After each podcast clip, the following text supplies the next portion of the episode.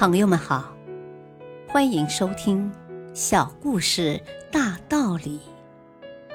本期分享的小故事是《给予的力量》。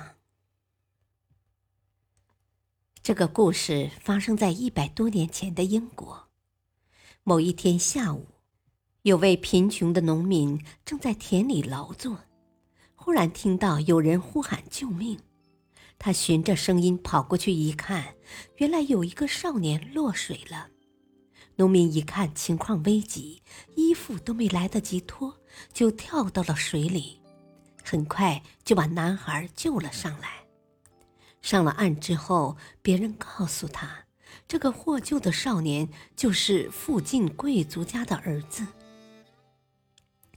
贵族为了感谢农民对自己儿子的救命之恩。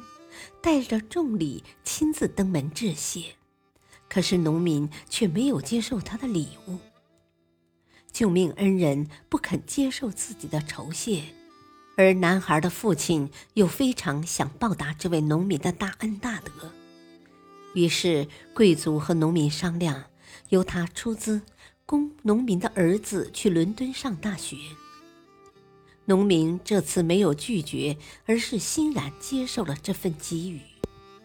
儿子有机会去接受高等教育，农民父亲高兴极了。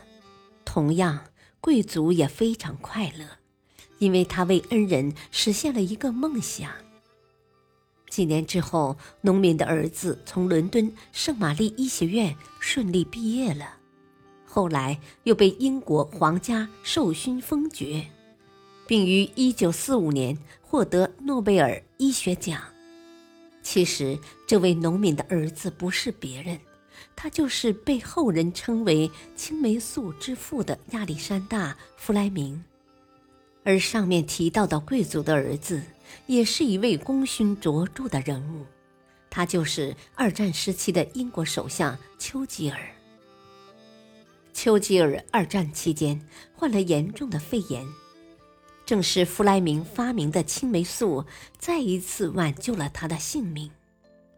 由此可见，弗莱明和丘吉尔两家的缘分不浅呢。